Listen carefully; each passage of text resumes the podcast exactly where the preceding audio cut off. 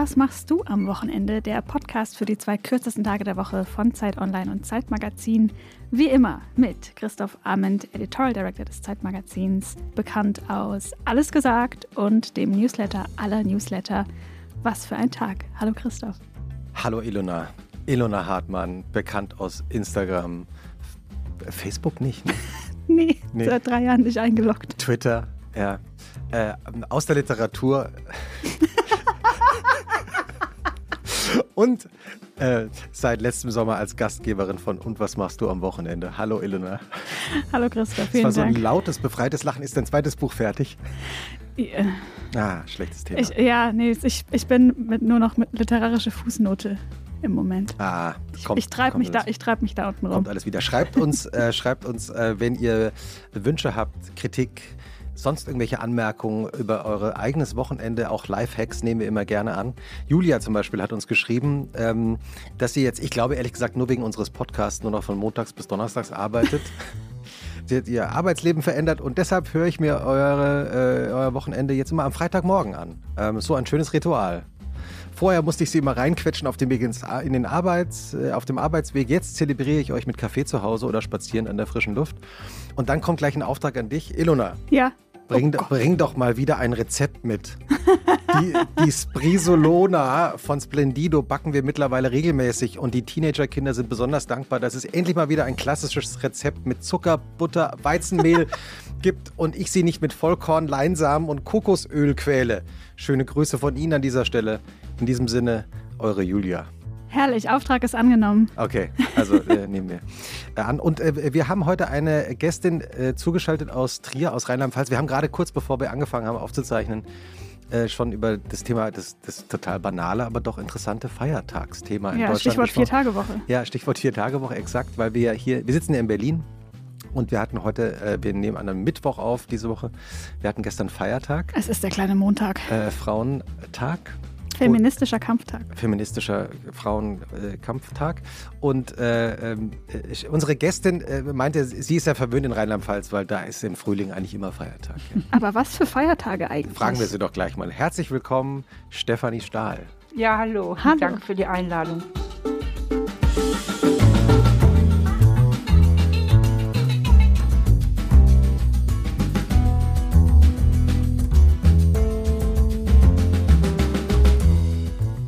Wie, wie ist das? Welche Feiertage äh, habt ihr jetzt gerade so? Worauf freust du dich, dass du wieder nicht arbeiten musst? Oh, muss ich mal nachdenken, weil ich selbst bin ja nicht so äh, katholisch. Also ich glaube, da ist Pfingsten, ne? da ist Frohen Leichnam. Dann ist ja Ostern sowieso. Und vielleicht noch irgendwas, auf das ich jetzt nicht komme. Ja, es sind immer diese schönen katholischen Feiertage, die, die ich auch, als, als ich mal nach München, in München gelebt habe, auch genossen habe. Ich meine, du kommst aus Baden-Württemberg, da ist es ja auch so, ne? Ja, da gibt es noch so im November so ein oder zwei, die man nicht mehr hat, wenn man dann wegzieht. Ja, vermisst man mhm. auch. Mhm. Ähm, unsere Gästin ist, äh, wie soll ich sagen, der FC Bayern der deutschen Literatur. äh, seit äh, fünf Jahren, es ist kein Witz, seit fünf Jahren ist ihr äh, Buch, eines ihrer Bücher, auf Platz 1 der Spiegel Sachbuch Paperback-Liste und bleibt da einfach. Das Wahnsinn. ist wirklich das erfolgreichste Buch. Du musst gleich mal sagen, wie viele Millionen du davon verkauft hast. Und äh, auch zu Recht, weil es hat offenbar das Leben von vielen Menschen verändert, äh, denn du bist äh, ja eigentlich Therapeutin, Psychologin und beschäftigst dich mit der Psyche. Äh, du weigerst dich, Seele zu sagen. Du sagst, äh, lass uns von Psyche reden. Hast du den Titel vergessen? Hast du dich nicht vorbereitet? doch, doch. Ah, das ist ja ganz schön rum, ne? und, äh, und ich merke auch, dass du streng bist mit, äh, mit deinen Klienten. Stahl, aber, stimmt, aber wie, herzlich. Wie, ja, das ist der Podcast. Ja, genau. Das ist der Podcast, genau. Der auch sehr erfolgreich ist. Ähm, wie viele Millionen äh, hast du verkauft? Aber jetzt von dem Das Kind, der muss Heimat finden, habe ich allein in Deutschland über zwei Millionen. Ja. Das heißt, man kennt aber wahrscheinlich auch mindestens eine oder zwei Personen, die das im Regal hat. Ja. Bei der Zahl. Krass. Ja. Triffst du manchmal noch Menschen, die das Buch nicht kennen? Ja, ja, ja. Das kommt so ein bisschen auf die. Es gibt Menschen, die interessieren sich nicht so für Psychologie. Aber vom Titel würde ich sagen, kennen schon sehr, sehr viele. Doch. Rein vom Titel. Manchmal auch nicht, aber jo, ich spreche auch nicht jeden drauf an. Kennen Sie eigentlich mein Buch? ich mache das. das bin ich. Manchmal denke ich ja schon. Ne? Ich bin neulich, habe ich mich verlaufen beim Wandern Und dann habe ich ein Auto, so ein Jeep angehalten, der so in, im Wald fuhr. Das war so ein Forstweg. Und dann hat er mich zum Beispiel mitgenommen. Der war total nett, war ein Belgier. Ich bin aber auch äh, auf Flämisch und so weiter übersetzt, pipapo. Ne? Und so hat man ja öfter mal so irgendwelche Begegnungen oder quatsch mal länger irgendwie mit fremden Leuten und so rum. Dann sage ich ja nicht, wer ich bin und frage, haben Sie übrigens mal mein Buch gelesen? Wissen Sie übrigens, wen Sie hier gerade transportiert haben? Plus Hund. Ja, wobei manchmal wäre das nicht schlecht. Mir ist das mal passiert, dass ich eine wirklich international bekannte Bestseller-Autorin äh, Casual bei so einem Drink gefragt habe, was sie eigentlich beruflich macht, weil ich einfach ihr Gesicht nicht kannte. Ich wusste, was sie geschrieben hat und ja, ich kannte die Bücher, aber ja, dann, auch peinlich. Und dann, wie hat sie reagiert? Dann hat sie gesagt, ich schreibe auch, weil ich natürlich, ich natürlich reingegrätscht bin mit, also ich schreibe ja gerade. Und dann ähm, war die eigentlich sehr nett und freundlich und ja. hat das, glaube ich, jetzt nicht unbedingt als Affront aufgefasst, aber ich habe schon eine kurze Irritation in ihrem Gesicht gesehen, weil alle um uns herum wussten das natürlich und kannten sie auch persönlich, nur ich halt nicht. Ja gut, äh, Autoren sind ja nicht sehr gesichtsbekannt normalerweise. Und wenn, gibt es oft nur so ein Foto, das ist vielleicht dann auch schon älter. Und dann, ja. Ähm, gut, inzwischen, gut, in Zeiten des Internets hat sich das natürlich verändert. Da gibt es natürlich viel mehr Fotos, auch im Internet und so. Aber trotzdem, gesichtsbekannt ist man ja eigentlich wenig so als Autorin. Also ja, ich bin stimmt. auch nicht sehr gesichtsbekannt. Ich werde manchmal angesprochen auf der Straße, aber gut, ich weiß natürlich auch nicht, wer mich kennt und mich nicht anspricht. Das, so. Wenn du auf der Straße angesprochen wirst, was, was, was sagen die Leute? Oh, Frau Starr, wir lieben Ihre Podcast. Können wir ein Selfie haben? ich bin eigentlich mehr auf die Podcasts als auf die Bücher also viele, weil es ja noch junge Leute sind, die mich ansprechen und die viel Podcasts hören. Aber neulich war ich zum Beispiel in, in Wittlich, ich wohne ja hier in Trier und ich habe in der Nähe von Wittlich ein, haben wir ein Häuschen im Wald. Und dann war ich da mit meiner Nachbarin in der Buchhandlung, weil die da was äh, besorgen wollte. Und dann sprach ich die Buchhändlerin drauf an, das mache ich manchmal, sagen sie, haben Sie eigentlich das Buch, äh, das Kind hier muss Heimat finden? Sagt sie ja und geht mit mir dahin. Und dann sage ich, das könnten Sie eigentlich noch ein bisschen größer ausstellen, finde ich. Ich habe das nämlich geschrieben, sage ich. Da sagt die, ich weiß. Und dann dachte ich auch, äh, warum sagt die denn nicht Guten Tag, Frau Stahl? Also selbst eine Buchhändlerin, also ich hätte jetzt nicht gewusst, dass sie mich erkannt hat oder weiß, wer ich bin. Ne? Ja, da gibt es ja die, die, peinlichsten Momente. Also der, die Geschichte von Autorinnen und Autoren, die äh, zum Buch äh, im Buchladen nach ihren eigenen Büchern fragen. Und ich habe das natürlich auch äh, gemacht. Und dann aber finde ich, bei dir war sie ja offenbar noch so höflich. Manchmal ist es auch so, dass sie dann irgendwann sagen, aber sagen Sie, Sie sind, das sind doch Sie. Wieso? Sie hätte auch Hallo Frau Stahl sagen können. Das hätte ich halt nett gefunden, weil sie dann auch sagte, sie hätte ja, ich konnte mich auch gut daran erinnern, da hatte ich einen Vortrag in der Wallfahrtskirche in Klausen, sie hätte ja auch da den Buchstand gemacht. Sag ich, ja klar, ich erinnere mich und so, also die hätte mich ja einfach, naja, deswegen, ich weiß jetzt nicht, wer mich erkennt und wer mich nicht erkennt, aber ich würde mal sagen, das Gros erkennt mich nicht. und was mir auch lieb ist. Zeitmagazin-Leserinnen und Leser äh, sehen auch dein Foto, denn äh, seit einigen Wochen wirst du öfter von meiner Kollegin Hohe Pham interviewt. Also äh, lohnt sich auch diese Beratungsgespräche. Und wie jede Folge unseres äh, Wochenend-Podcasts geht auch diese Folge los damit, Stefanie, dass die Schriftstellerin, also die literarische Autorin äh, äh in unserem Raum, uns ähm, vorträgt aus ihrer Kladde handschriftlich bei Kerzenlicht eingetragen, wie dein Wochenende so aussieht also wie sie dein Wochenende sich so vorstellt und dann erfahren wir von dir, was daran stimmt und was nicht. ist gut, dass du nochmal gesagt hast, dass es meiner Vorstellung entstammt. und deinen knallharten Recherchen. Hast du beim trierischen Volksfreund angerufen und hast gesagt, könnt ihr uns ein bisschen was verraten? Ja, ja, die habe ich schon auf der Kurzwahl. Ja. Das, äh, das klappt. Liebe Grüße. Stefanie Stahl wirkt auf den ersten, zweiten und dritten Blick wie eine gut gelaunte Frau, die ihr Leben komplett im Griff hat. Grund genug zur Annahme, dass sie ein Geheimnis hütet. Ich glaube, Stefanie Stahl geht am Wochenende einem extremen Hobby nach. Zum Beispiel in der Großstadt Fahrradfahren oder samstags nur schnell zu Ikea oder Otto Lengi-Rezepte inklusive aller komischen Gewürze nachkochen, statt sich bei der Hälfte zu denken, ach egal, schmeckt man nachher eh nicht raus. Oder sie betreibt olympisches Liegen, eine Sportart, bei der ähnlich dem Pfahlsitzen für eine gewisse Dauer die Horizontale nicht verlassen werden darf. Was auch immer ihr Geheimnis ist, Stefanie Stahl wird es uns gleich ganz sicher nicht erzählen. Was ist davon äh, richtig und was stimmt? Von den Sachen? Ja. Nichts. Also nichts war richtig. Das heißt, wie, wie beginnt dein Wochenende also in Wirklichkeit? Auf eine Art eine gute Grundlage für diese Folge. Schlecht für mein Ego.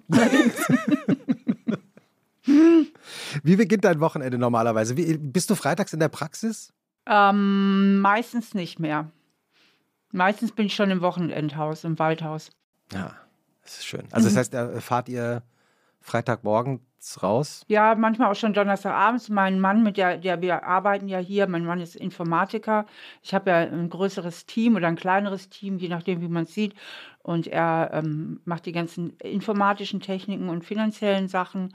Und er fährt dann oft wieder in die Praxis, weil er hier die Sachen vor Ort braucht, das ganze Internet und die ganze Technik. Und ich bleibe dann schon äh, im Wochenendhaus. Genau. Und ich kann da auch schreiben sehr gut. Und ähm, also wenn ich gerade ein Buch schreibe oder ich mache halt frei, ich bin ähm, das Gegenteil von einem Workaholic. Das hört man auch selten in unserem Podcast. Ja, Alle stimmt. sagen immer, Ja. oh ja, ich habe so viel zu tun. Also auch am Wochenende fällt mir ganz schwer mal auszuruhen. Ich, ich komme gar nicht zum, zum Wochenende. Gar nicht. Mir fällt es unheimlich schwer, ähm, nicht abzuschalten. Wie hast du das gelernt oder konntest du das immer Das ist ein schon? guter Folgentitel. Konnte ich immer. Immer schon? Konnte ich immer. Angeboren faul, sage ich. Aber so ganz kann es ja nicht stimmen, weil du dann ja doch dafür hast du ganz schön viel gemacht bisher in deinem Leben. Das stimmt. Allerdings innerhalb fester Arbeitszeiten. Ne? Ich, ich arbeite sehr, äh, äh, ich, jetzt habt ihr, aber die Frage ist, habe ich nicht beantwortet, wie mein Wochenende anfängt. Ach doch, freitags in dem Wochenende aus. Ja, da kommen wir gleich drauf genau. zurück. Ja. Genau, aber das verrät schon, warum ich nicht so viel arbeite, weil ich immer sehr effizient die Sachen abarbeite. Ne? Wie jetzt auch mit dieser Frage, ich hätte die jetzt abgearbeitet, dann hätte ich ein Häkchen drunter gesetzt, dann wäre das schon mal erledigt. Und das spart am Ende des Tages Zeit. Sag mal, Stefanie, wie beginnt eigentlich dein Wochenende? Also da haben wir auch ein sehr festes Ritual, weil mein Mann immer, und zwar immer mir den Kaffee ans Bett bringt. Boah. Und auch Brote, die schon vorgeschnitten sind, mundgerecht. Häppchen habe ich sehr, sehr gern. Und ich liege im Bett und lese. Also ich will es mal so sagen, Boah. ich, ich habe den Verdacht ja, äh, dass dein Mann auch im Raum ist. Nicht mehr. Er hat eben die Technik Also er eingerechnet, war's jetzt ist er weg. Aber das ist einfach die Wahrheit und nichts als die Wahrheit, was ich erzähle. Äh, Wie hast du ihn dazu gebracht? Gar nicht gefragt. Er macht das gerne, weil ich auch mal mich freue. Genau, ich habe ihn gefragt und er macht es wirklich gern. was, was, was, wie muss der perfekte Kaffee für dich sein und was muss auf den Stillchen sein, damit du auch zufrieden bist? Kaffee trinke ich einfach schwarz mit Süßstoff, mit einem Süßstoff und äh, Schnittchen je nachdem. Mal Käse, mal Lachs, mal dies, mal das. Toll. Ja. Und dann, also nachdem du gefrühstückt hast, äh, also Ich mache das nebenbei. Ich lese. Ich lese und zwar ich lese sehr viel Bücher und alles auf dem Handy. Ich lese, ich, mir sind Bücher zu schwer in der Hand inzwischen. Hier eure Kollegin, die Küfam, von der wir eben gesprochen haben, die hat mir ähm, ihr Buch geschickt, äh, wo auch immer ihr seid. Als Hardcover natürlich, weil es ein Geschenk war. Und dann habe ich mir das trotzdem noch als E-Book aufs Handy runtergeladen, weil ich gar nicht mehr Bücher in der Hand halte. Es sei denn Fachbücher, da lese ich im Buch. Ich lese sonst alles auf dem Handy, weil es so leicht ist und sich so gut runterwischen lässt. Und dann habe ich diesen Roman verschlungen, den ich auch wirklich empfehlen kann. Das war ein ganz, ganz toller Roman ähm, von ihr, muss ich sagen. ja, den nehmen wir sofort als ersten Tipp äh, in unsere Shownotes. Sie erzählt ja praktisch die Geschichte ihrer Familie. Vielleicht sagst du zwei, drei Sätze noch dazu. Ja, sie erzählt die Geschichte ihrer, sie sie sind eigentlich zwei Erzählstränge. Äh, Sie ist ja als Vietnamesin hier in Deutschland aufgewachsen und bei vietnamesischen Eltern ähm, eben groß geworden, aber hier in Berlin. Und sie erzählt auf der, im einen erzählt schon ihre persönliche Familiengeschichte, geht auch durch den Vietnamkrieg und auf der anderen ihre, äh, zwei auch mit äh, als Deutsche, die sich total als Deutsche fühlt, aber eben mit diesen vietnamesischen Wurzeln. Also sie, sie beschreibt auch die Gegenwart und sie verknüpft beides wunderbar miteinander. Und worauf ich eben so Wert lege, weil ich eine unglaublich ungeduldige Leserin bin, sie zieht einen sofort rein in die Erzählung. Es ist wahnsinnig spannend zu lesen. Es ist spannend, es ist tiefsinnig und trotzdem unkompliziert. Also es ist das Gegenteil vom Deutschen Buchpreis. Das ist immer für mich so So die Anti-Empfehlung, wenn ich höre, an wen der Deutsche Buchpreis geht, dann weiß ich schon, wen ich nicht lese. Ähm, weil das ist immer der Preis für Kompliziertheit und Langeweile. Ich glaube, du musst dir jetzt keine Sorgen mehr machen, dass du ihn noch gewinnst. Ich gewinne ihn sowieso nicht. Dazu bin ich viel zu gut. viel zu unkompliziert, viel zu einfach. Also klare Ansagen, nee. Gewinnt ja auch wirklich, literarische Bücher werden ja da auch ausgezeichnet vor allem. Ne? Ja, aber sehr komplizierte Stoffe. Sehr, sehr kompliziert und sehr langweilig. Hast du damit gerechnet damals, dass dein Buch so ein Erfolg wird? Klar, rechne ich damit. Habe ich nicht gerechnet. Also sagen wir mal so, die ehrliche Antwort ist ja die folgende. Alle Autoren rechnen eigentlich insgeheim mit einem großen Erfolg, sonst würden sich die Arbeit gar nicht machen. Und viel, viel, viel, viel öfter ist man enttäuscht, dass es nicht so erfolgreich wird. Das ist nämlich die Wahrheit. Meistens ist man doch erstaunt und hätte sich was ganz anderes ausgemalt für sein Buch. Denn wenn man ein Buch schreibt, ist man davon echt überzeugt. Weil das ist furchtbar viel Arbeit zum Buch. Ich finde es jedenfalls. Ich schreibe ja nicht aus Leidenschaft. Für mich ist Schreiben vor allen Dingen ganz viel Arbeit eben auch. Und viel öfter kommt es vor, dass man überrascht ist, warum dieses Buch nicht sofort der Knaller ist. So ging es mir zum Beispiel mit meinem ersten Buch. Ich hätte gedacht, das ich würde. Ich wollte gerade sagen, es war ja nicht dein erstes, ne? Nee, nee, nee. Mein erstes hm. ist über die Typenlehre. So bin ich eben. Das ist über Persönlichkeitstypen. Ich finde das nach wie vor auch richtig cool. Und, aber ich war damals auch noch beim kleinen Verlag und ich, ich hatte mir da Gott weiß was ausgemalt, weil ich dachte, es müsste eigentlich wirklich jeden interessieren. Das ist der Knaller, das Konzept ist der Knaller und so weiter und so fort. Und dann war ich eher total überrascht, dass es nicht so war. Also das ist eigentlich, ich glaube, so geht es viel mehr Autoren. Aber was jetzt das Buch betrifft, das Kind in dir, natürlich habe ich mit diesem Erfolg überhaupt nicht gerechnet. Das muss ich wirklich sagen. Der ist ja sensationell. Also damit kann man nicht rechnen. Kannst du dich an den Moment noch erinnern, als dir klar wurde, du hast so einen Über-Bestseller geschrieben? Weil, also, man muss wirklich dem Buch. Naja, man muss den Buchmarkt ja vielleicht für unsere Hörerinnen und Hörer so, so, ein bisschen erklären. Es gibt, es gibt sozusagen doch eine gewisse Anzahl von Büchern, die es irgendwie mal auf die Bestsellerliste schaffen. Also das ist dann auch schon großer Erfolg und fantastisch. Aber um es heutzutage auf die Bestsellerliste irgendwo auf eine Platzierung zu schaffen, kann ich aus eigener Erfahrung sagen, da braucht man nur so ein paar tausend Bücher zu verkaufen. Das ist jetzt nicht, es sind gleich nicht un, unzählige Mengen. Und dann gibt es eben ganz wenige Bücher, fünf, sechs, von denen dann im Grunde genommen der gesamte Buchmarkt lebt. Und diese ganz wenigen Bücher stehen dann immer auf Platz 1 und die anderen Bücher stehen von Platz 2 auf Platz 19. Man denkt immer so, die stehen irgendwie in einem gesunden Verhältnis zueinander, also in einem normalen Abstand zueinander, aber in Wahrheit sind diese Platz 1 Dauerseller, das ist eigentlich so die, die Champions League, ist eigentlich so eine eigene Liga, in der die spielen. Gab es so einen Moment, in dem dir klar wurde, dass du so ein Buch geschrieben hast? Ich wusste gar nicht, ich habe das jetzt gerade auch von dir zum ersten Mal gehört. Jetzt ist der Moment, jetzt.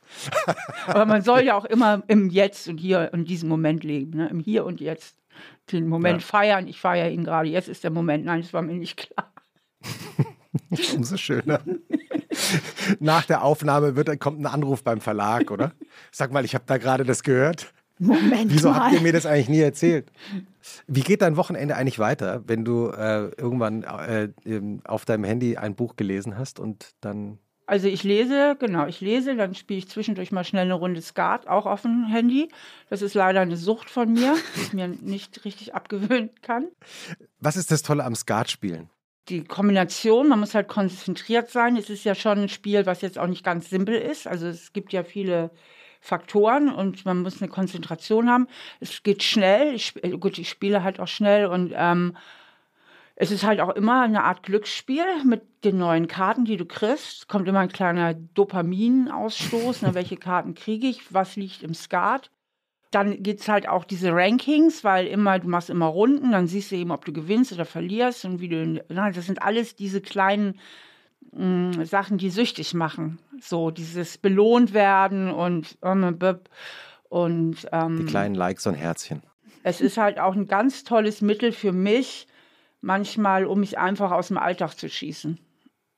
Wenn ich gerade gestresst bin oder genervt oder auch traurig wegen irgendwas, schnell mal äh, eine Runde Skat, mal kurz weg, mal kurz weg aus der, innerlich aus der Situation. Ist das auch ein guter, ein, ein, ein guter Tipp, den du für uns hast, dass wenn man eben mal gestresst ist oder genervt ist oder mal abschalten will, dass man sich sowas äh, ruhig äh, so auf dem Handy haben sollte oder so, dass man sagt, okay, ich, mich kickt halt leider Skat spielen. So jein. Also ich finde meine Skatbeschäftigung schon irgendwie ein bisschen zu viel, das ist drüber, wenn ich mir überlege, wie viele Stunden ich im Leben und in den letzten zehn Jahren Skat gespielt habe und wie viel sinnvolle Sachen ich hätte in der Zeit machen können. Da wird mir schon ein bisschen schlecht. Und trotzdem kann ich mich nicht überwinden, diese App zu löschen. Weil die ist natürlich auch ein Geschenk bei in Langeweile-Situationen, im Stau stehen oder äh, lange im, irgendwo an der Warteschlange stehen oder so. Es ist aber so, jetzt mal rein psychologisch gesehen, jetzt mal eine andere Situation, wenn es um sehr starke Gefühle geht, ja. Und von denen rede ich ja nicht. Ich habe ja jetzt nur von kleineren Gefühlen. Also ich bin ja jetzt wirklich kein Vorbild. Aber ich rede jetzt mal eine andere Situation. Mhm. Starke Gefühle, also die völlig drüber sind. Panikattacken, äh, alle sehr starken Gefühle. Ja. Verzweiflung, ich weiß nicht was, Eifersucht, Raseneifersucht, blockieren komplett das Lösungswissen, auch positive Euphorie, kann jeder äh, ein Lied von singen, der mal in den Falschen verliebt war. Also alle positiv, also ob negative oder positiven Gefühle, die zu stark sind, blockieren die Vernunft und den Verstand. Und da hilft nur noch Ablenkung, Ablenkung, Ablenkung, Ablenkung, um wieder runterzukommen. Und da kann auch ein Computerspiel helfen. Ja? Also gute Ablenkungssachen sind auch Sinnesreize, also in eine Chilischote beißen, einen Eiswürfel unter die Nase, ähm, ja, also so richtig blöde Sachen, um einfach runterzukommen oder auch Hardcore, ähm, Liegestütz, äh, äh, Kniebeugen und so weiter. Ähm, aber da kann tatsächlich auch ein Computerspiel helfen, einfach mal kurz raus aus dem Zustand zu kommen. Mhm. Denn wenn das Gefühl zu stark ist, kann es uns schlechte Handlungsvorschläge machen. Ja, Gefühle sagen ja auch immer, in welche Richtung wir uns bewegen sollen und Gefühle machen auch immer Handlungsvorschläge. Und gerade wenn man sich zum Beispiel, ich sag mal, äh, gerade in der Teamsitzung sehr geärgert hat na, ne, und Handlungsvorschlag vom Gefühl ist, jetzt äh, scheißt den Kollegen mal so richtig zusammen, so richtig, könnte es gut sein, sich erstmal kurz Ablenkung zu verschaffen, mal runterzukommen, na, wegzukommen und ähm, eben um impulsives Handeln zu ähm, zu verhindern. Warum hat Stefanie da wieder in die Chilischote gebissen? Steffi, bitte, nicht Stefanie. Ah ja. Steffi? Ja, wird lieber. Äh, immer schon? Also schon immer. zu Schulzeiten? Ja, immer. Weil, weil Stefanie dir zu lang und offiziell ist? Oder? Zu streng. Zu streng. Aber es ist äh, eigentlich ja nicht schlimm, ein bisschen streng zu sein. Ich mag, ich bin sowieso ein Fan von Kosenamen. Ja. So. Ich finde, es klingt immer lieber irgendwie. Manche legen ja so wahnsinnig viel Wert auf ihren Namen, das ist ja richtig. Und das, dazu gibt es auch Stefanis. Ich kenne ein paar Stefanis, die wollen unbedingt Stefanie genannt werden. Da muss ich mich immer so konzentrieren, Stefanie zu sagen. Weil Steffi so verniedlichend äh, ist. Äh, genau, ist, manche wollen das ja nicht. Die wollen ja immer bei ihrem ganzen Namen angesprochen werden. Ja. Bist, bist du jemals äh, anders angesprochen worden, Ilona? Leider ja. Also ich finde eigentlich Kosenamen schön, aber zu Ilona gibt es einfach wenig gute. Das muss ich jetzt leider mal so sagen. Ja. Was gibt es denn überhaupt für welche? Sag ich nicht. Achso. Also, nee, wirklich, dann, dann setzt sich das sofort und wird so ein Selbstläufer. Das ist wirklich schade, dass man eigentlich, man kann ja vieles selber bestimmen, aber welchen Kosenamen man bekommt, das kann man nicht hm. gut selber setzen. Man kann nicht irgendwie reinkommen und sagen, ab heute nennt mich bitte alle so und so. Das ist selten. Na, Namen ab der dritten, wenn die Name drei Silben hat, dann fangen die Leute an abzukürzen. Ne? Also Stefanie ja. wird abgekürzt, ja. Also Christoph wird nicht abgekürzt. Aber Chris, Chris gibt's oft. ja. Chrissy, Chris ist auch oft. Ja, also war in Deutschland tatsächlich nie, aber in England, weil also ich bin mal in England zur Schule gegangen und da haben natürlich alle gedacht, ich heiße Christopher. Hm. Und da haben sie mich immer mit Chris abgekürzt. Hm. Chris. Hm. Fand ich jetzt auch nicht so. Im Englischen kann ich meinen Namen hingegen besser hören, Stephanie. Ja, stimmt. Ja. Das ist auch anders, das ist eine andere Konditionierung, weil das hat natürlich auch was mit dem Elternhaus zu tun. Meine Eltern haben mich ja auch immer Steffi genannt oder irgendwelche anderen lieben Namen. Nur wenn es mal Stunk gab, was Gott sei Dank nicht so oft war, Stefanie! Stimmt, wenn Eltern, wenn Eltern den eigenen Vornamen laut rufen. Mit Nachname. mit Nachname auch, ja. Aber mit, dann weiß man eigentlich schon, es ist jetzt irgendwie, jetzt wird es nicht lustig deine Eltern waren ja, äh, ähm, äh, dein Vater war ja in der, in der, ähm, na, wie heißt die noch gleich, die Brücke? Der war in der Atlantikbrücke, der war Geschäftsführer der Atlantikbrücke und das ist halt eine also unparteiliche Vereinigung zur Förderung der deutsch-amerikanischen Beziehungen. Ich glaube, der Merz ist im Moment da Geschäftsführer ja. oder so, ich weiß es nicht, der Friedrich Merz, ähm, genau. Aber deswegen hat es dich da auch schon selbst früh nach äh, in die USA gezogen? Na, ich komme aus einer amerikanophilen Familie, das muss man sagen. Auch Englisch, auf Englisch wurde Wert gelegt im Elternhaus und ähm, genau, wir hatten auch Verwandtschaft in Amerika und so. Ja. Wie geht denn dein Wochenende dann weiter nach dem Skat? Also, dann stehe ich dann irgendwann mal auf und dann. Ach, wir befinden uns noch im Bett. Also, ja, ja, ich mache das. Ich, genau, ich bin ja, ja ich frühstücke im Bett und ich lese im Bett. Ja. Und manchmal unterbreche ich das Lesen kurz mit einem kleinen Runde Skat, um dann weiterzulesen. Und dann stehe ich dann irgendwann auf und mache mich fertig. Und dann gehe ich oft mit dem Hund. Also in dem Waldhaus, wo ich wohne, die Nachbarin, die hat einen wunder, wunderschönen Hund, einen Schweizer Schäferhund. Die sind ganz weiß und ganz ähm, seidenweich und unglaublich lieb vom Wesen. Und ich mache, gehe so oft wie ich kann und stundenlang mit dem Hund. Also ich gehe sehr, sehr viel wandern. Und ähm, ich liebe auch diesen Hund irgendwie über alles. Eigentlich ein bisschen zu viel dafür, dass es nicht mein eigener Hund ist. Ich gebe ihn auch nicht so gerne her mehr, aber das muss ich dann immer wieder und mache mir damit selber Depressionen. Und ähm, wieso hast du keinen eigenen Hund? Geht, das geht nicht mit meinem Leben zu vereinbaren. So ein Hund, ähm, da muss man, gerade die großen, die ich so liebe, ich bin ja ein Freund von großen oder Freundin von großen Hunden, die brauchen wirklich viel, viel Auslauf, viel Arbeit und ich, wir sind ja auch immer wieder auch beruflich unterwegs und ähm, das geht eben nicht. Und ich würde auch gerne mir noch ein bisschen die Welt angucken, auch noch mal die eine oder andere Fernreise. Also ein Hund ist eine wahnsinnige Alltagsanbindung eben auch. Ne? Dann leihst du dir den Hund von der Nachbarin aus. Das ist eigentlich auch ein guter Trick, ne? Ja. Ich leihe ihn mir nicht nur aus, ich kümmere mich auch richtig Na, gut, weil pardon, ich gehe bei jedem Wetter bei jedem Wetter, auch wenn ich selber nie gehen würde, gehe ich trotzdem noch. Also ich, es ist nicht so, dass ich mir den immer nur ausleihe und ihn dann wieder vor die Tür stelle, sondern äh, ich kümmere mich auch gut. Ja, sorry, der hat sich jetzt gewälzt, war, konnte ich nicht verhindern. Das, äh, ich muss los. Tschüssi. So, also ich gehe viel mit dem Hund, ich spiele Klavier, ich ähm, übe auch gern Klavier am Wochenende und ähm, ich gehe natürlich auch mal in die Stadt, wenn wir in Trier sind, da gehen mal ähm, shoppen. Hast du da eine feste Route? Also wo du in welche Geschäfte du zuerst reingehst? Nö, nö, nö, nö. Ich bummel dann so los. Ähm, aber ich bin gar nicht jemand, der oft am Samstag in die Stadt geht. Vor allen Dingen nicht, seitdem wir das Waldhaus. Ich war ich aber auch vorher nicht. Ich bin kein großer Shopper eigentlich. Das meiste eigentlich ist wirklich mit dem Hund spazieren, lesen, Klavier spielen, äh, auch mal rumhängen auf dem Sofa, vielleicht irgendeinen Film gucken oder irgendeine Serie gucken. Genau, abends gehen wir auch manchmal aus oder unternehmen schöne Sachen. Ja, Freunde spielen eine wichtige Rolle. In meiner Fantasie kocht dein Mann für dich. nee? Bei uns kocht keiner. Ich habe früher gern gekocht, sehr gern sogar. Es war eine Zeit lang ein richtiges Hobby äh, von mir. Mhm.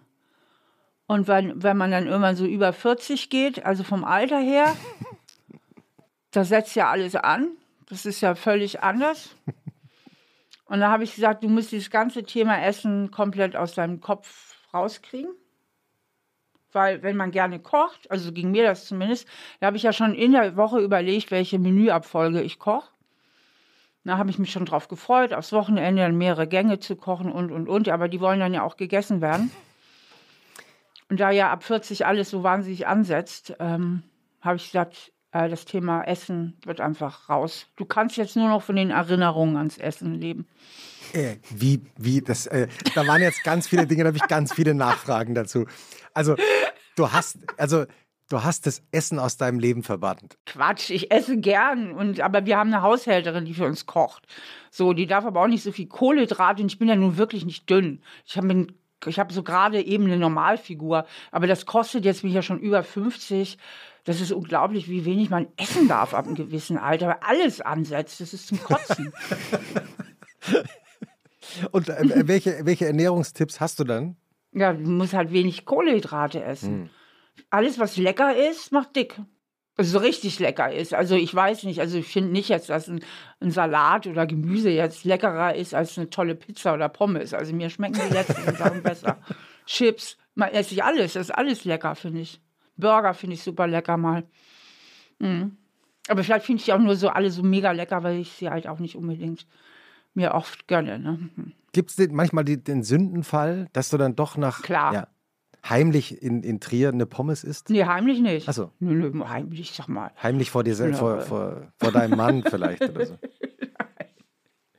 Nein. Also wir achten beide auf die Figur, wir sind aber beide auch nicht dünn. Wir sind so beide so normalgewichtig, würde ich sagen. Und das kriegt man dann noch gerade so hin. Und ich habe mich da jetzt aber auch ein bisschen lockerer gemacht. Da hat mir auch so ein bisschen diese Body Positivity oder Body Neutrality Bewegung so ein bisschen geholfen, die Sachen ein bisschen entspannter anzugehen. Ich dachte jetzt irgendwann ist ja mal gut. Ich kann jetzt eh nicht mehr die Figur haben wie mit 30. Das ist vorbei. Wird wahrscheinlich auch nicht mehr gut aussehen. Wo muss ich in Trier hin, wenn ich gute Pommes essen will? oh. Also ich war gestern noch im Blesiusgarten. Die machen ziemlich leckere Pommes. Die habe ich mir gestern auch gegönnt. Da hatten wir ein, ein Treffen mit unserem Steuerberater. Da gesagt, packen Sie mal eine Portion Pommes dazu. Und gesagt. dann Ketchup oder Schranke oder nur Mayo? Im Sommer oder? haben die richtig tolle Dressings auch. Aber im Winter haben sie mich aufgeklärt, leider nicht. Da haben sie nur selbstgemachte hm. Mayonnaise und Ketchup. Immerhin. Ja. ich, bin, ich bin definitiv Typ Ketchup. Ja, ich auch. Ja. Du, du auch, ich Stefanie? Beides. Beides. beides. Ja, ich nenne mich nicht Stefanie, sonst höre ich gleich auf mit dir zu reden. Steffi. Dann schalten wir gleich auf die Austaste hier. Ah, wie geht denn das Wochenende weiter, wenn du dann ähm, die Pommes heimlich gegessen hast in Trier? Ähm, ja, gut, abends treffen wir gerne Freunde öfter, ne? Also nicht immer, aber wir sind gerne mit Freunden, wir sitzen gerne mit Freunden zusammen und ähm, wir gehen auch gerne mal aus. Ähm, ich habe ja gesagt, dass ich Klavier spiele. Was, was heißt denn ausgehen? Also was? Ja, zum Beispiel wollte ich ja gerade sagen. Ja. Ähm, und ich habe inzwischen auch wieder Unterricht, weil ich jetzt so ein bisschen auch Improvisation lerne und ich habe einen mega, mega tollen Klavierlehrer. Da wundert man sich, dass solche Leute überhaupt unterrichten. Das sage ich auch immer. Warum unterrichtest du eigentlich? Na, weil er hat auch viele Engagements und der spielt auch in Bad Kreuznach, das ist nicht so weit von uns weg, im, im Parkhotel. Äh, spielt der samstags Klavier und ah. freitags Saxophon. Das ist so ein Vollblutmusiker, ne? kann, kann eben beides. Ein Rumäne, der aber seit 30 Jahren in Deutschland wohnt und sein Vater hatte ein ganz großes Orchester, mit dem sie überall rumgetourt sind. Also der hat das eben von Kind auf angelernt und diese richtigen Musiker, die können einfach auch alles. Ich bewundere die immer so. Wenn du denen sagst, kannst du das mal als Swing spielen? Ja klar, macht er als Swing, die improvisieren alles. Er spielt auch ohne Noten, er braucht gar keine Noten mehr. Oder sagst, kannst du aus dem Stück mal ein Bossa Nova machen, dann machen die das. Kannst du das mal in G-Dur spielen, kannst du das mal hier spielen, da machen die alles. Also richtige Vollblutmusiker, also die haben meine allergrößte Bewunderung. Und gerade diese Jazzmusiker, die können ja. ja dann auch jede Tonart auf Zuruf, ne? Das finde ich, ich finde das ein Hammer. Und natürlich auch frustrierend, dahin kommt man ja nie selbst. Ne? Also da musst du wirklich dann. Ich, ich habe noch nie, also ich habe oft von, von tollen Musikern gehört, die in, in großen Hotels äh, spielen, aber ich habe noch nie von einem Musiker gehört, der an einem Tag Klavier spielt und am anderen Saxophon. Hammer, ne? Ja. Aber mit so angeklebtem Bart. Verkleidet er sich auch, oder? hast, hast, du, ein, äh, äh, hast du ein, ein, ein Lieblingslied, das du dir von ihm wünschst? Oh, ich habe viele Lieder. Ähm, also jetzt gerade, wenn ich am Wochenende jetzt da wäre, dann würde ich sagen, spiel mal Easy von den Commodores, weil gerade heute hatte ich noch Klavierunterricht und habe mit dem Stück angefangen und das hatte dann auch wieder so cool. Ich bin dann so neidisch, da setze ich dann so hin und spielt das einfach. Und dann sage ich so, und jetzt mal noch eine Runde und jetzt bitte improvisiert. Und dann spielt das improvisiert und dann macht er dies und dann macht er das. Und ich muss daran schon arbeiten. Ne? Aber gut, es ist eben sein totaler Beruf und ich schreibe halt Bücher, jeder, was er kann, so. Ne? Ja, toll. Und äh, was würdest du jetzt spielen, wenn wir sagen würden, Steffi? Spiel uns doch mal spiel was. Uns doch mal was vor. Ja, jetzt kommt ja meine nächste Marotte neben Skatspielen und anderen schlechten Angewohnheiten. Ich habe ja ein bisschen pathologische Vorspielängste als Psychologin. Das ist ja so peinlich. Nein, das ist ja interessant. Mhm. Mir Wie? zittern immer die Finger dann. Wirklich? Mhm.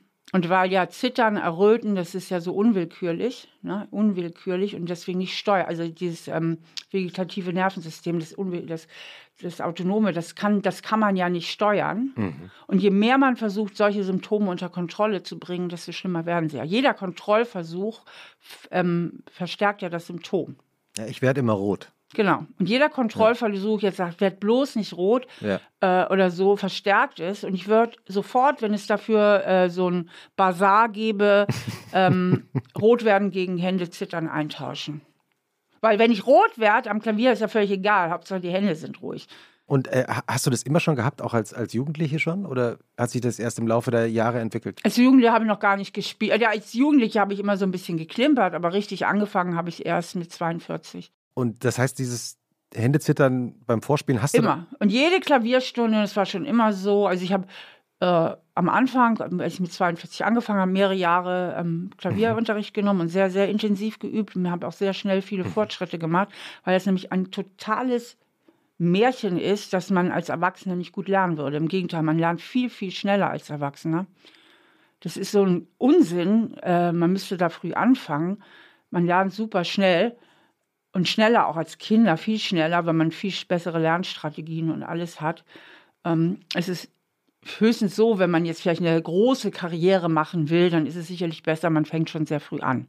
Ne, aber ähm, jetzt zu sagen, man könne mit 42 oder mit 50 oder wann auch immer kein, kein Instrument mehr lernen, ist, ist, ist Unsinn. Und da hatte ich lange Klavierunterricht und habe sehr viel geübt und war total leidenschaftlich auch. Und ähm, da hatte ich jede Stunde hatte ich Angst vor dem Vorspielen. Und bis heute ist es so. Jetzt ist es halt noch mehr so ein bisschen Richtung Improvisation, so ein bisschen lernen und so. Und dann denke ich immer, was denkt der? Du bist unbegabt. Oh Gott, kannst das nicht. Ganz schlimm. Ja, die Psychologin plaudert aus dem Nähkästchen. Also das Wichtigste, was man, der wichtigste Spruch, den man ja als Psychologe drauf haben mhm. muss oder als Psychologin, ist, der Wegweiser geht nicht mit. Der Wegweiser geht nicht mit. Was bedeutet das? Ja, ich weise den Leuten ja den Weg. Na, als Psychologe sagt man ja so und so und so und so. Na, aber der Wegweiser selbst geht ja nicht mit. Also wenn sich jetzt jemand wundert, warum ich meine Vorspielängste nicht in den Griff kriege. da muss ich sagen, der Wegweiser geht nicht mit. Aber äh, also ähm, du, du als Psychologin, du erkennst sozusagen bei dir selbst dieses Muster. Könntest du nicht zu einer anderen Psychologin gehen oder zu einem Psychologen und versuchen, das in der Therapie. Aber der kommt ja auch das, nicht mit dann. Ja, es wäre höchstens Hypnose. Also ich muss ja. das jetzt mal ein bisschen auflösen. Also, also bevor ich hier noch völlig als Psycho hier dastehe. äh, Vorspielängste sind ziemlich weit verbreitet und sind eigentlich ziemlich normal. Das berichten ganz, ganz viele Leute. Es sei denn, man ist sehr gewöhnt, habituiert, wie wir Psychologen sagen. Ne? Also sehr gewöhnt. Und da, aus der Nummer kommt man eigentlich nur raus, wenn man es immer und immer und immer wieder tut. Ich überwinde mich auch öfter mal. Es ist auch schon besser geworden. Es gibt einfach so Freunde oder mein Ehemann oder unsere Haushälterin. Da ist das eigentlich auch kein großes Problem. Ich habe auch manchmal so Party. Ich bin ja leidenschaftliche Partygastgeberin. Ah, ja. Das übrigens auch zu dem Aha. Thema. Kommen wir gleich noch drauf zurück. Gut. Und da habe ich auch mehrmals, weil wir immer eine Standardparty auch haben, die heißt Adventsbestrackigung.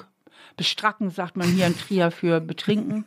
Bestrackigung, Adventsbestrackigung. Und da habe ich halt die ersten Jahre auch Klavier gespielt, einfach nur um diese blöde Vorspielangst zu überwinden.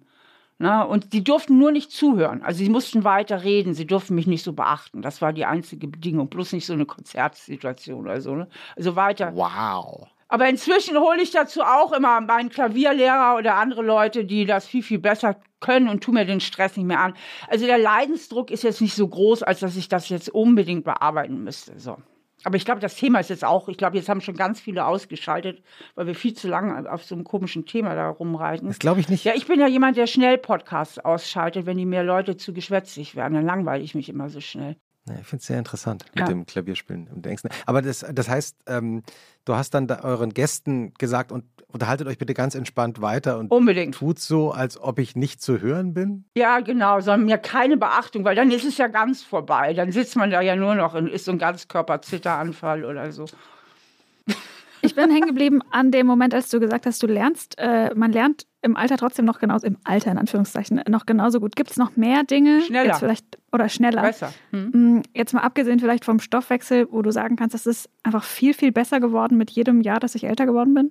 Hm, ja, meine berufliche Situation ist viel, viel besser. Viel besser. Ich bin viel arrivierter. Hm. Traue mir die Sachen auch besser zu. Hm, als Psychologin als Psychotherapeutin, ich finde aber auch, dass das ein sehr anspruchsvoller Beruf ist, habe ich jahrelang gedacht, jahrelang innerlich, das war immer so mein Spruch, geh woanders hin, ich kann dir auch nicht helfen. Wirklich? Immer. Also nicht immer, nicht bei allen Klienten, immer ganz so. Weil es ist so ein schwieriger und anspruchsvoller Beruf und mhm. ähm, ich konnte trotzdem vielen helfen, aber ich glaube, mhm. viele Psychotherapeuten kennen dieses Gefühl, zumindest wenn sie auch jünger sind, so in den ersten mhm. Jahren, oh, ja, mh, hm, dass sie so innerlich dann denken, vielleicht hätte ich die Ausbildung noch machen sollen oder jene, was wird denn jetzt ein Verhaltenstherapeut machen? Oh, könnte ich jetzt bloß Hypnose, dann würde ich das, das mhm. machen oder wie auch mhm. immer. Das ist, Psychotherapie ist anspruchsvoll und wir haben nicht die klaren Behandlungsrichtlinien wie Ärzte zum Beispiel, wo so ganz klare Behandlungsrichtlinien oft sind. Das heißt, wird man dann mit der zunehmenden Lebenserfahrung auch besser als ähm, Psychologin, Therapeutin? Auf jeden Fall. Ich würde sagen, auf jeden Fall. Aber es ist auch, ich finde, nach wie vor auch ein bisschen Begabungsberuf. Also wie gesagt, wir haben viele verschiedene Therapieschulen und ähm, man kriegt seine Ausbildung und lernt da auch eine ganze, ganze Menge. Und trotzdem haben wir auch in unserem Beruf eine echte Normalverteilungskurve. Das heißt, äh, es gibt von schlecht bis sehr gut, ne, normal verteilt, ist, ist da halt jede Qualität dabei. Wenn ich jetzt in, äh, sage, ich will in eine Therapie gehen ähm, und begegne meinem Psychologen oder meiner Psychologin zum ersten Mal, mhm. worauf soll ich achten? Mhm, kann ich ziemlich genau sagen. Das ein ganz wichtiger Faktor ist Wohlwollen, dass der mir wohlwollend und einfühlsam begegnet. Mhm. Na, wenn der schon arrogant ist und ähm, ich mich nicht verstanden fühle, nicht gewertschätzt fühle, das ist schon mal ganz schlecht. Also die Beziehungsebene muss auf jeden Fall stimmen. Und das Zweite ist, ich muss sehr schnell merken, ich komme hier vorwärts. Und zwar mhm. schon in den ersten Stunden. Wenn ich nicht in den ersten Stunden Aha-Erlebnisse, Erkenntnisse habe, ob ich die dann wirklich gut umsetze und damit weiterarbeite, das liegt wieder mehr in meiner Hand. Das ist wieder meine Verantwortung als Klientin. Ne? Es gibt Klienten, die kommen jede Stunde und haben wahnsinnige Einsichten und wir arbeiten ganz toll und dann gehen die wieder raus und dann versandet wieder alles. Und das thematisiere ich dann auch. Ich sage, sagen Sie mal, irgendwie habe ich so das Gefühl, ähm, wenn sie herausgehen, äh, schalten sie auch komplett ab, weil wir haben jetzt viele Erkenntnisse, die wir ja schon erarbeitet haben. Ich habe so das Gefühl, sie fangen jetzt gerade wieder von vorne an. Das hatten wir schon letzte Stunde. Ähm, so. Ist natürlich auch nicht so sympathisch jetzt von der Beziehungsebene, von der ich ja eben geschwärmt habe, aber ich schaffe das, ich schaffe das schon vorher so ein bisschen die Beziehungsebene herzustellen, hoffe ich jedenfalls. Und dann sage ich denen nämlich auch, weil in meinem Sprechstimmer steht, steht, mein, steht ein altes Klavier, so ein Erbstück von meiner Oma.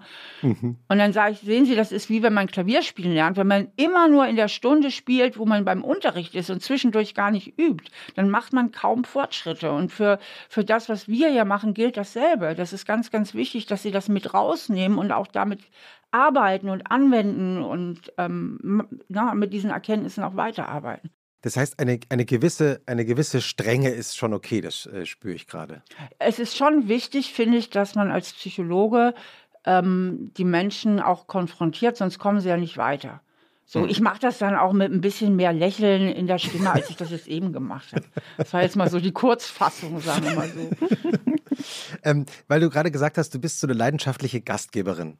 Mhm. Ähm, worauf muss man achten, wenn ja. man, wenn man Freundinnen und Freunde zu einem Fest nach Hause einlädt? Ja, das kann ich sagen. Weil es gibt nämlich viele Menschen, die machen das nur einmal, zum. Beispiel zu ihrem 50. Geburtstag und dann machen sie vieles verkehrt.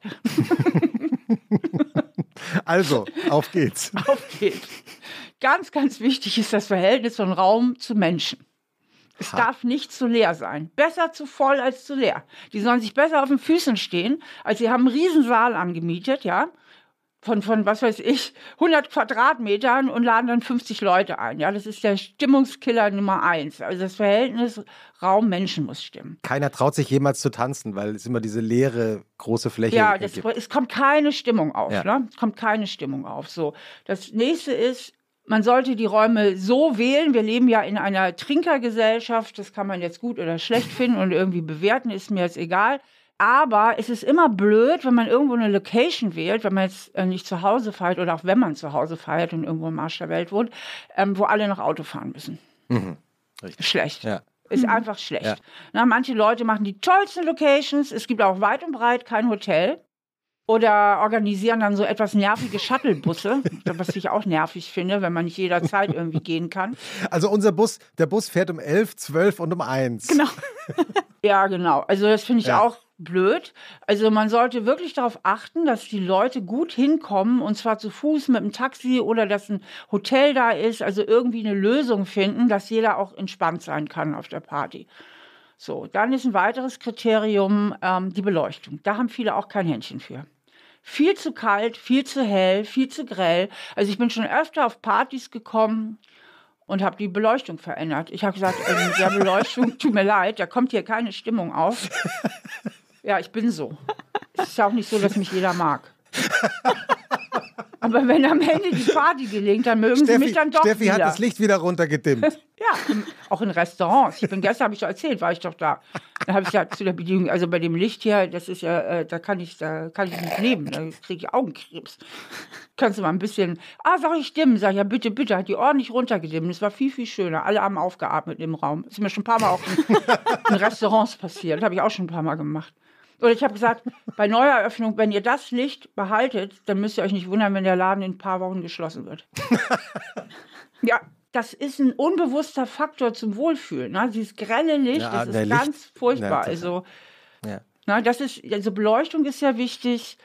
Und ähm, ja, die anderen Sachen sind ja klar, dass man vernünftige Getränke, vernünftiges Essen und so weiter. Essen bin ich ein großer Fan von Fingerfood.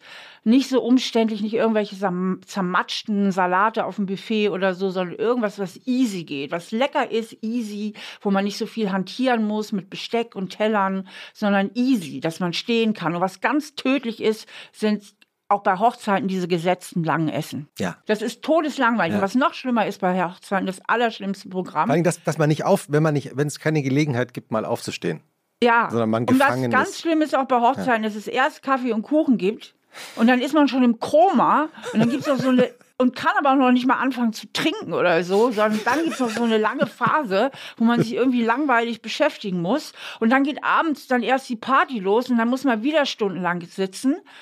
Und ähm, das ist schlecht. Also wir haben zum Beispiel für unsere Hochzeit ein fliegendes Buffet gemacht. Das heißt, jeder bekam dort sein Essen, wo er gerade stand oder saß.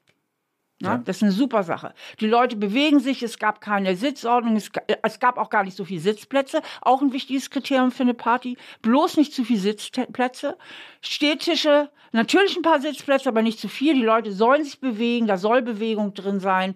Äh, wer, wer, wer Kohle hat, macht ein fliegendes Buffet. Das ist eben nicht dieses sture Sitzen, sondern dass jeder irgendwo gehen kann. Und wenn getanzt wird, sollte man niemals die Tanzenden von den Rest der Gäste trennen. Ganz schlecht. Da sitzen die Gäste und im anderen Raum wird getanzt. Da kommt keine Stimmung auf. Da, wo getanzt wird, muss auch der Rest sein. Steffi, äh, hast du schon mal überlegt? Also, Ich glaube, jetzt meine, haben sich die Nächsten ausgeschaltet. Na, erst dieses ewig lange Gelaber, um irgendwelche uninteressanten Vorspielängste und jetzt die Partygestaltung. Ich, ich glaube das Gegenteil. Ich glaube das Gegenteil. Ich, also ich, ich, ich dachte nur, ich dachte nur gerade, also ich meine, es geht, sieht ja nicht so aus, als ob es mit der mit der äh, äh, Psychotherapie irgendwann mal nicht so laufen würde. Aber ansonsten so in Trier so ein Partyservice aufmachen, ich glaube, der würde laufen. Ja, das, äh, weil ich auch gut organisiert bin. Das würde absolut zu meinen Fähigkeiten gehören. Die berühmte Stahlparty. Genau. Das klingt irgendwie verkehrt. Ich nehme das zurück. Äh, äh, sagen wir mal, jetzt war am Samstagabend war die Party. Wie ist denn dann für dich der, der Sonntag? Depressiv. Wirklich? Oder ist ja, das jetzt ein Witz? Wenn die, nee, wenn die Party war, dann bin ich sonntags immer leicht depressiv. Dann ist das Schöne wieder vorbei. Und dann habe ich so ein, es gab so eine äh, Foucault, La Rochefoucauld oder irgendein so Franzosen, irgendein so Philosophen war das, glaube ich. Der hat mal gesagt, nie ist die Einsamkeit größer als nach schönen Festen. Und das stimmt. Also dem, das kann ich so unterschreiben. Ich habe sowieso, ich neige sowieso sonntags zu leichten Blues. Ich habe öfter mal so leichte Verstimmungen sonntags. Dann ist so dieses Vergängliche. Dann kommt diese Vergänglichkeitsstimmung. Es ist wieder das schöne Wochenende vorbei und morgen ist wieder Montag und ähm, dass ich so leichte Vergänglichkeitsblues Blues habe. Und da hilft eigentlich am allerbesten bewegen. Also raus, bewegen, bewegen, bewegen, wandern gehen, irgendwie sowas. Ähm, genau. Ilona hat auch gerade genickt, als du das mit dem Sonntagsblues erwähnt hast. Ja, auch so der After, Afterfest, Festivitätskater, der ist Mhm. irgendwie. Ich habe das Gefühl, das Wichtigste ist, dass man vor allem, ja, bewegen ist gut, aber auch nicht alleine sein. Hm. Also wenn da alle Ja. weg sind und dann liegt man so alleine und Das, eigentlich ist, das ist ganz schlimm. vorher stellt man sich vor, ach toll, morgen mal in Ruhe, dann ausruhen, aber Mhm. dann liegt man so allein auf dem Sofa und dann ist, stellt man fest, nee, das ist eigentlich absolut, das macht alles nur noch schlimmer. Genau, vor allen Dingen für extrovertierte Menschen, zu denen ich ja auch zähle, weil die Extros, die sind sowieso, tun sich schwerer mit dem Alleinsein als die Intros. Die Introvertierten tanken ja ihre Batterien auf, indem sie auch mal wieder für sich sind und mal wieder Rückzug haben. Und da tanken die Energie auf. Und Die Extros, die sind da noch, noch abhängiger auch von Gesellschaft und so. Was bist du, Christoph? Ich habe gerade darüber nachgedacht, was ich eigentlich bin. Ich, ich, ich, ich, würde nämlich eigentlich auch denken, dass ich jetzt gar nicht so introvertiert bin, hm. aber ich, ich, bin eigentlich auch ganz gern allein. Hm. hm. Ich, also ich, ich tanke irgendwie doch auch ganz gern mal allein auf, muss ich sagen. Ja. Dann bist du wahrscheinlich Intro. Das ist ja auch eine psychologische Dimension. Das kann man sich vorstellen, diese Psychodimension wie Temperatur. Da gibt es so theoretisch, ne? also bei Temperatur plus bis minus 50 Grad, Nullpunkt, dazwischen viele Abstufungen. Und so ist das auch bei psychologischen Dimensionen. Das heißt, du kannst ja zum Beispiel einfach leicht introvertiert sein. Nicht mega, kein Mega-Intro, ne? aber schon einer, der von der Tendenz her eigentlich eher seine Batterien auftankt im Rückzug. Ja leicht Intro. Während die Extros ihre Batterien am besten auftanken in netter Gesellschaft. Deswegen können die Extros nach einem langen Arbeitstag zum Beispiel auch direkt in die Kneipe gehen und ein paar nette Leute treffen. Ja, das kann ich eigentlich auch. Hm. Jetzt wird es kompliziert. Hm. Naja. Ja, das liegt natürlich dann nicht am Intro, sondern am Alkohol. Liebe Grüße. Ja, das nennt man Konfundierung von Variablen in der Psychologie. ne? Wenn so zwei Sachen zusammenkommen, wie Alkohol und introvertiert, und dann weiß man nicht, wie in der Chemie, wenn so ein Fleck mal entsteht und da sind sehr viele Zutaten, dann kann man nicht mehr genau trennen, analysieren, was jetzt wohin gehört. Hast du einen, Lieblings, hast du einen Lieblingsdrink, Steffi? Ja, Weißwein. Was für ein Weißwein? Sauvignon Blanc. Okay. Den aus Neuseeland. Okay. Ach, ungewöhnlich, Neuseeland. Nehmen wir auf die Show Notes. Ja, ich habe mir aber sagen lassen vom Weinhändler, ähm, obwohl ich ihn nicht im Weinhandel kaufe, aber manchmal, wenn ich Geschenke brauche, gehe ich in den Weinhandel, ähm, dass er eine bessere Ökobilanz hat als der Bio-Wein hier nebenan. Ich komme ja aus einer Weingegend, ne? Ich komme ja von, also ich komme nicht daher gebürtig, ich bin ja aufgewachsen in Hamburg. Bist du Hamburgerin? Das müssen wir ja. klarstellen hier, ne? Hamburger ja, Das haben wir schon, also eine gewisse hanseatische Energie haben wir schon gespürt. Aber ich bin ja wahlbeheimatet an der Mosel und in Trier. Ja. Und wir wissen ja, dass die Wahlbeheimateten die schlimmsten Patrioten sind. Es ist so. Das gilt auch für mich. Und ähm, ich komme hier ja aus einer Weingegend und der Weinhändler jedenfalls sagte, dass der neuseeländische Wein die bessere Ökobilanz, weil wir hatten immer Schuldgefühle. Wir hatten, weil mein ja, Mann liebt den auch so. Ne? Wir trinken einfach beide gerne, hatten immer Schuldgefühle dass wir hier nicht nebenan holen. Wie kann der, wie kann der eine bessere Biobilanz haben? Weil die viel weniger Experte, sprühen, aber. weil die selten, viel seltener also. an Weinberg müssen und solche Sachen. Viel weniger okay. Schädlinge, so ein Zeug halt irgendwie. Ja, glauben wir deinem Weinhändler jetzt. Ich glaube dem sofort. Ja, sehr vertrauenswürdig. Aber ähm, weil du sagst, du bist eine, so eine äh, eben eine angeheiratete Lokalpatriotin. Äh, was ist das Tolle an der Pfalz? Meine Mutter lebt da auch, deswegen frage ich. Wieso angeheiratet? Ist dein Mann nicht aus, äh, äh aus der Pfalz?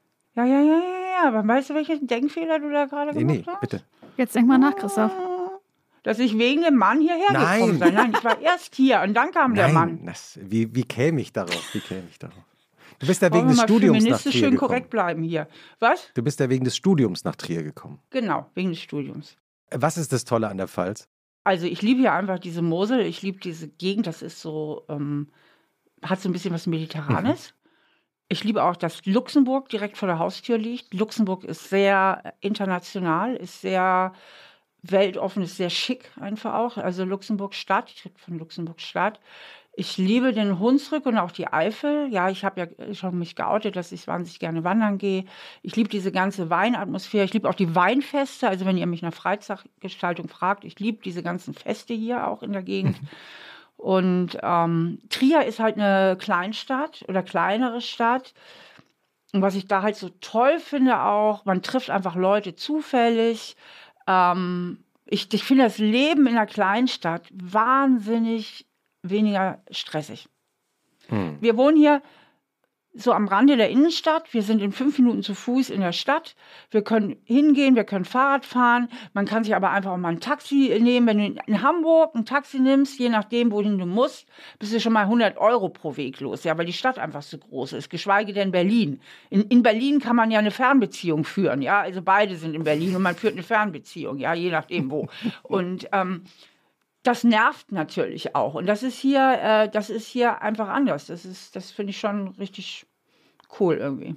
Wir haben immer eine Schlussfrage. Ich ahne jetzt schon deine Antwort, aber Ilona, wollen wir sie trotzdem stellen? Ja, das äh, als Ritual ja. wenigstens.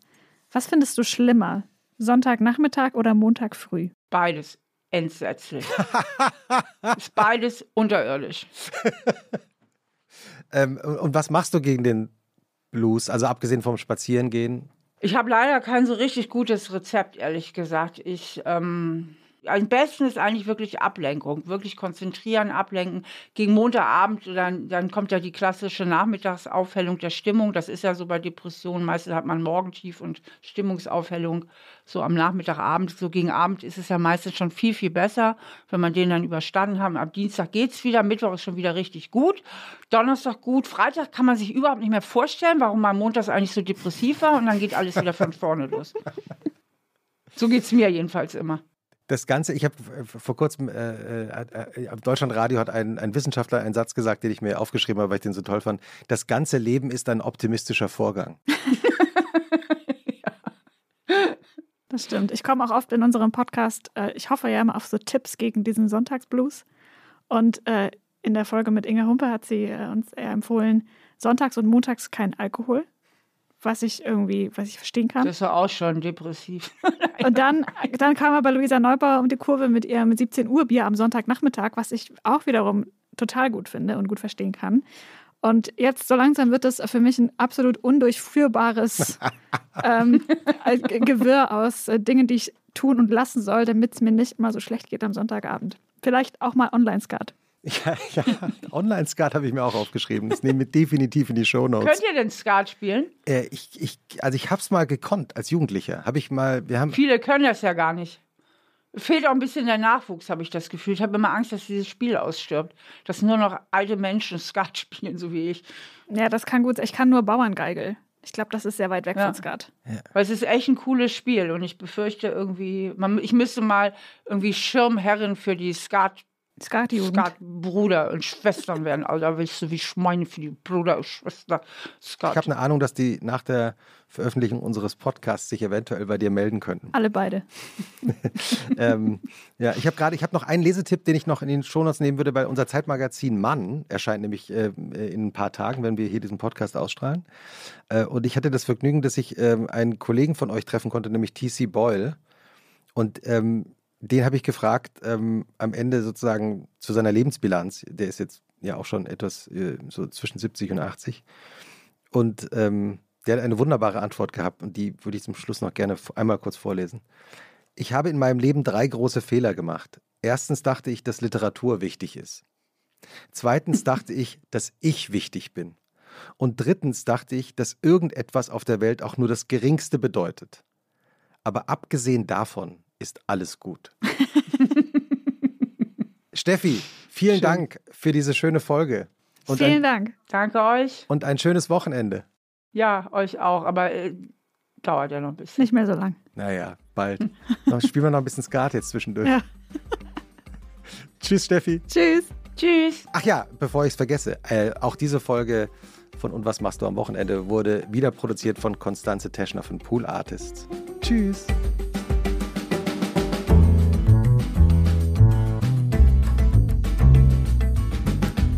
Was machst du am Wochenende?